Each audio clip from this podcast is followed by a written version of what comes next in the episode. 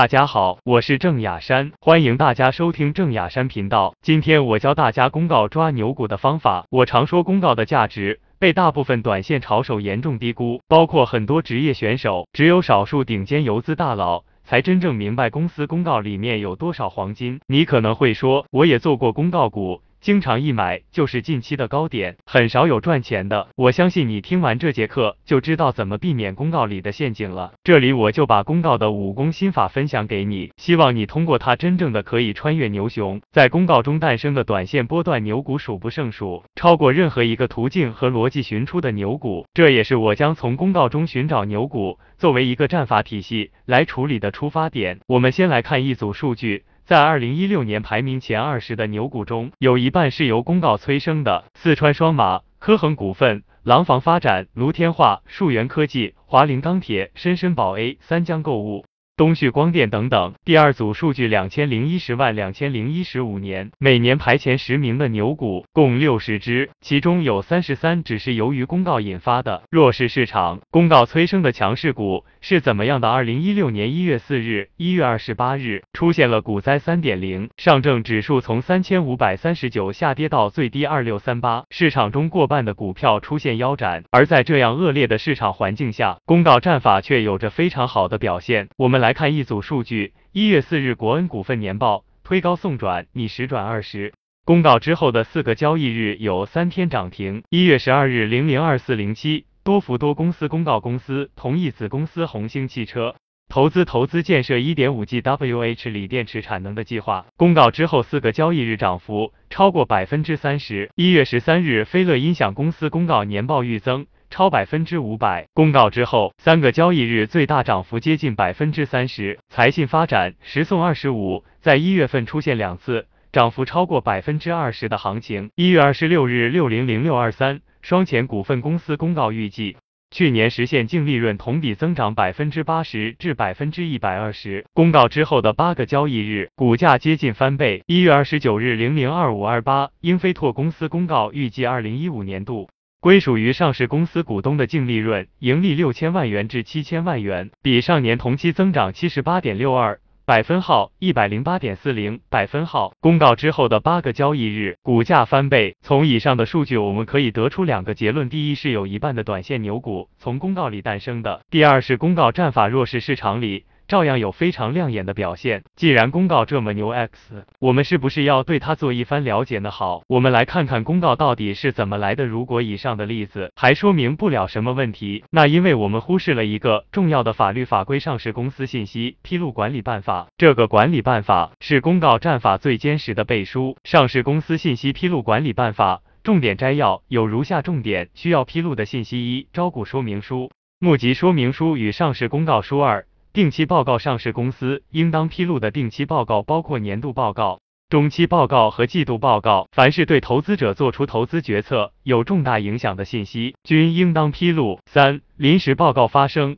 可能对上市公司证券及其衍生品种交易价格产生较大影响的重大事件，投资者尚未得知时，上市公司应当立即披露，说明事件的起因。目前的状态和可能产生的影响，就是这句发生可能对上市公司证券。及其衍生品种交易价格产生较大影响的重大事件，让公告成了追求暴利的波段战法、超短线战法、涨停战法等流派的乐园。我们知道了公告的来头，但是每天公告这么多，哪些公告容易诞生牛股呢？根据我们在前面题材一课所讲的，价格运行的两大动力：业绩预期驱动和价格预期驱动。总的来说，只要能产生这两个预期的公告，都应该引起我们的重视。具体来讲，就是下面这几类，这里的内容非常。重要，请你务必做好笔记。呃。这些股票的公告应重点关注盘子小、股性活的股出的公告，特别是在之前的行情走势中充当过龙头或阶段性妖股的股票。数据港在二零一七年三月七日、三月十七日这段时间内做过次新股板块的龙头。四月二十五日出了个公告，你向阿里提供服务，服务费约二十五亿。这其实之前就有报道，但股价以三个涨停来回应，完全是之前的龙头余威尚在，股性较好导致的。B 业绩预增双钱股份，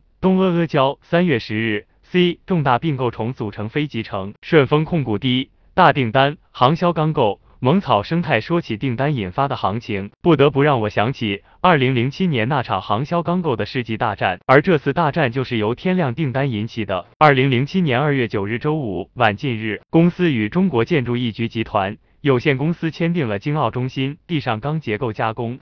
制作合同及京奥中心地上钢结构安装合同，合同总价款人民币一点四七亿元。随后股价在周一二月十二日快速冲击涨停，二月十三日秒板，二月十四日直接跳空一字板。二月十四日晚间出来的公告，公司股票股价连续三个交易日内日收盘价格涨幅偏离值累计达到百分之二十，出现异常波动。根据有关规定，本公司董事会就有关情况。披露如下：公司董事会经咨询公司主要股东及管理层后。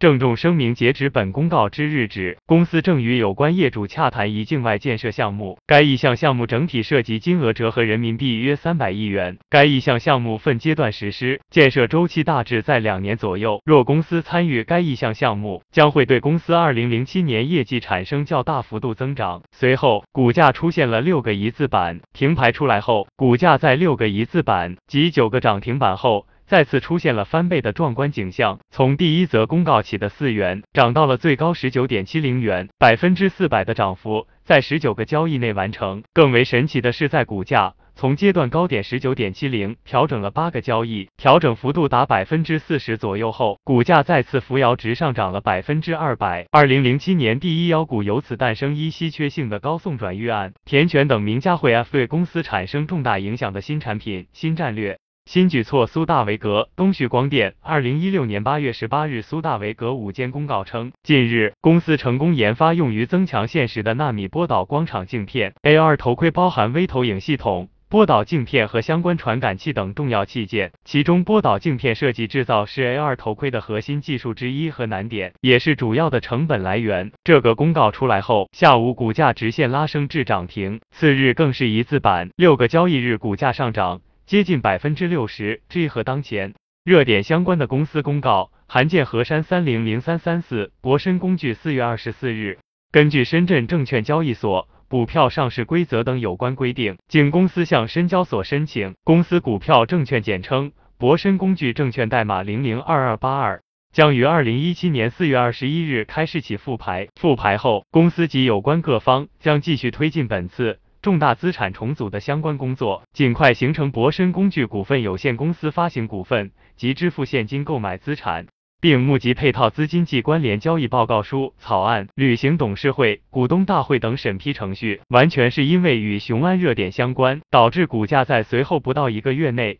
出现翻倍的走势。韩建河山也是在二零一六年。PPP 概念很热的时候，出来一个公告，于是连续涨停。像虚拟现实火热的时候，川大智能的一个合作公告，就引发了三个涨停，不比当时的龙头棕榈园林差。这种模式盈利效果一般很好，这种公告值得大家注意。H 更换管理层或大股东，廊坊发展、四川双马、卢天化，这个在二零一六年。出现超级大行情，其实这个也很好理解。新的管理、新的股东，往往带来新的举措。就像一个国家换了领导人，总会带来新的想象空间。G 困境反转。脱帽八一钢铁、黄台酒业，一七年四月二十八日，ST 八钢宣布撤销退市风险警示，随后股价大涨近百分之三十。这个在一零年前大炒 ST 股的逻辑是一样的，还有就是借壳上市走的也是这个逻辑。